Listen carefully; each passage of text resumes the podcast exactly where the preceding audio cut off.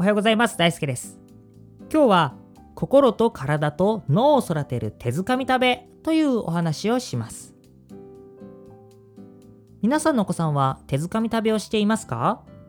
手づかみ食べをさせてあげていますか？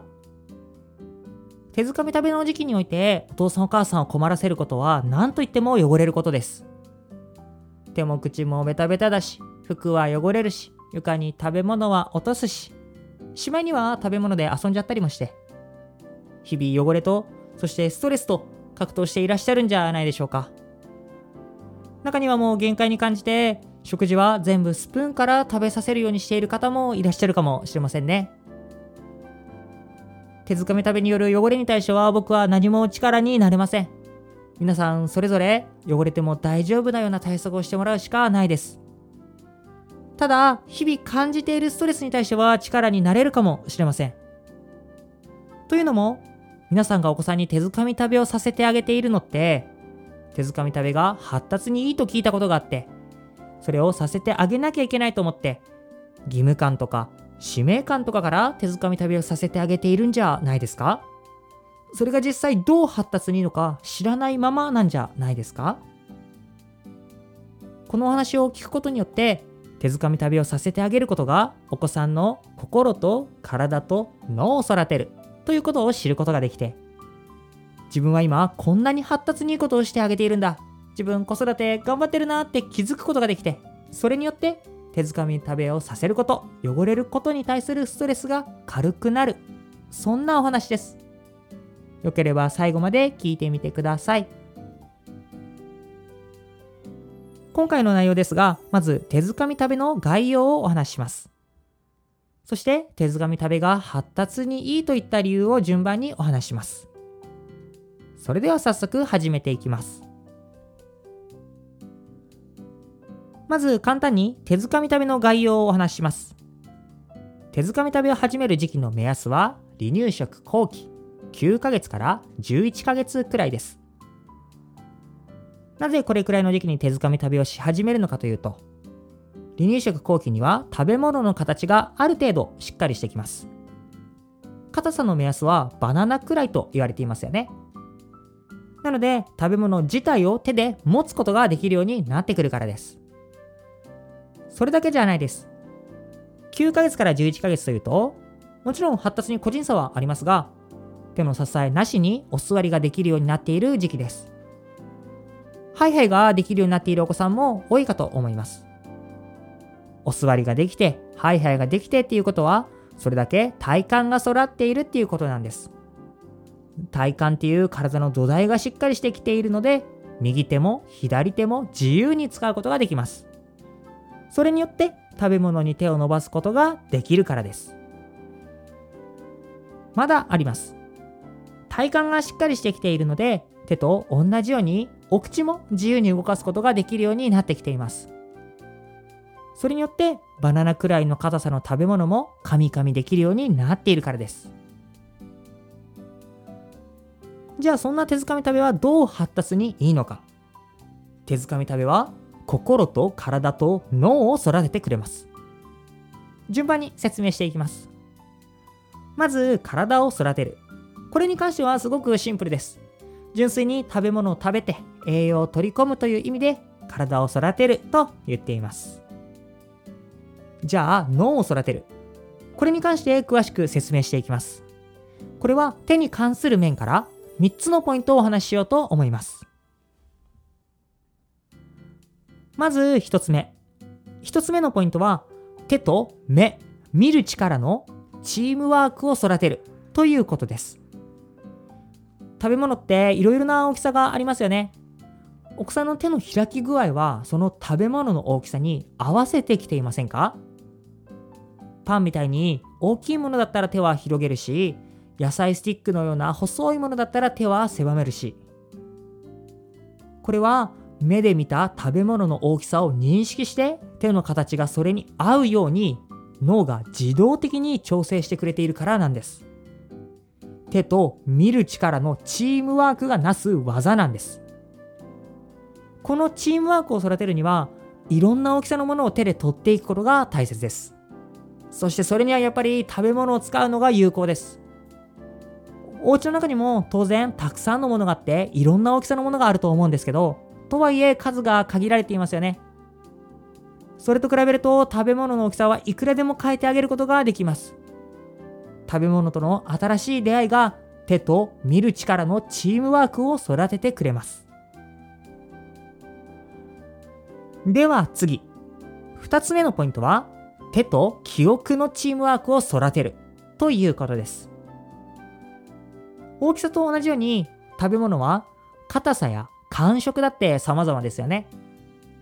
お豆腐のように柔らかくて握ると潰れてしまうようなものもあればバナナくらいしっかり硬さのあるものもあるしかぼちゃだったらその中間くらいでしょうか。そうやっていろいろな硬さや感触のものがありますよね。最初は力加減が分からず握りつぶしてしまうこともあるかもしれませんがそれがだんだんと力加減ができるようになってくるでしょう。これは脳がこの食べ物はこれくらいの硬さであると記憶してそしてその記憶と手の運動を結びつけていくからできるんです。手と記憶のチームワークがなす技なんです。そしてやっぱりこれも食べ物だったら無限大のバリエーションの硬さと感触を経験することができます。膨大な量のデータを蓄積することができるんです。それでは最後。3つ目のポイントは指先の発達を促すということです。食べ物を手づかみ食べしているとどうしたって指先にまで食べ物がくっつきます。特に白ご飯だったら顕著でしょうか？そうやって指先にまでくっついた食べ物をお口を使って食べようとしますよね。その時に脳には自分には10本の指があるっていう情報が大量に送られるんです。皆さんも実感はあると思うんですけれど指先と口っていうのは人体の中で最も感覚が鋭い部分です。言い換えると脳とつながっている神経の繊維がとっても多いんです。その神経の繊維が大量にあるもの同士が触れ合うわけなのでとてつもない量の情報が脳にインプットされるんです。手づかみ食べによって指先を舐めれば舐めるほど脳が指先というものを知っていって指先の発達を促すことができるんです。以上手づかみ旅が脳を育てる3つのポイントをお話しさせていただきました。簡単におさらいしますと1つ目は手と見る力のチームワークを育てるということ。2つ目は手と記憶のチームワークを育てるということ。3つ目は指先の発達を促すということ。その3つでした。手づかみ旅が脳にいいっていう脳にいいって言われる理由はこういったことからなんですね。こんな小難しい話文章で書かれてあったとしても読む気はしないと思うんですけれど耳でなら学びやすいんじゃないですか？どうですか？次後半いきますよ。さて最後に心を育てるといった理由を説明します。心を育てる。それは自我を育てるということです。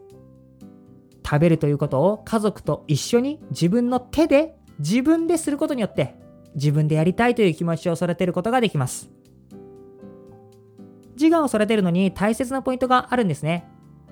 それはみんなと共有できる目標があることこの場合はご飯を食べるという目標ですねそしてそれを自分の力ですることこの場合は手づかみ食べで自分で食べるということですねそして自分のしたことを認めてくれる仲間がいること。全部食べれたねって認めてくれるお父さんお母さんがいるということですね。この3つのポイントが自我を育てていくために大切です。これって大人も一緒ですよね。チームの目標があって、その中で自分の力を発揮して、そしてできたことできなかったことを全部含めて仲間が認めてくれる。そんな状況があって初めて自分でやりたいと心から思いますよね。これね、反対も当然ありますよね。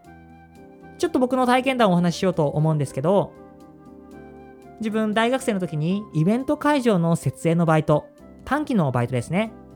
あれを単発で何回かしたことあるんです。覚えているのはフィギュアスケートの荒川静香選手のアイススケート会場の設営のバイトでしたね。そういう系のバイトをしたことある方います？あれね、本当に何をしたらいいのかっていう目標がわからないんですよ。バイト君、このパイプ、白のヘルメットの人のところにまで持って行って、はい。バイト君3人ついてきて、この照明落ちないように押さえていて、はい。って感じで何をしたらいいのか、今していることが何の役に立つのか全くわからないんですね。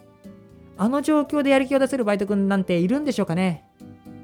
そして当然自分が一生懸命頑張っていたとしても12係で重いものを運ぶ時に自分は全く力を入れていなかったとしても認めてもらうことも叱られることもないんですよね。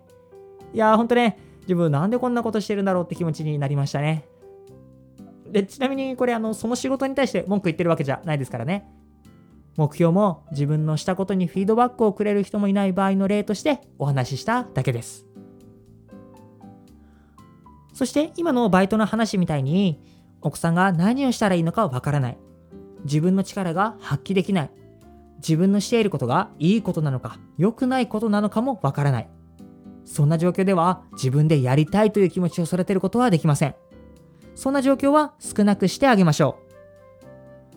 ご飯を食べるという家族の目標に向かって自分の力を発揮させてあげるチャンスを手づかみ食べによって与えてあげてください。そしてできたことできなかったこと全部含めて認めてあげてください。それがお子さんの自分でやりたいという自我を育ててくれます。これが手づかみ食べが心を育てる理由です。はい以上。心と体と脳を育てる手づかみ食べというタイトルで最初に手づかみ食べは9ヶ月から11か11ヶ月頃にし始める発達にいい活動であるというお話をさせていただきました。そして次に手づかみ旅が発達にいい理由として脳を育てるお話と心、自我を育てるお話をさせていただきました。手づかみ食べって結構すごくないですか？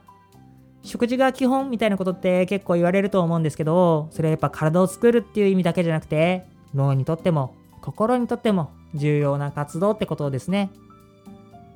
手づかみ旅をさせてあげることによって汚れてしまってイライラしてしまうことはあると思いますが1日に1回とか少しずつからでいいと思いますので手づかみ旅を経験させていってあげましょう今回の話で皆さんのストレス度合いがちょっとでも軽くなってその結果お子さんが手づかみ旅をするチャンスが増えたなら嬉しいです。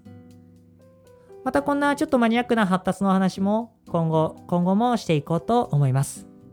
次回のプロローグお楽しみに。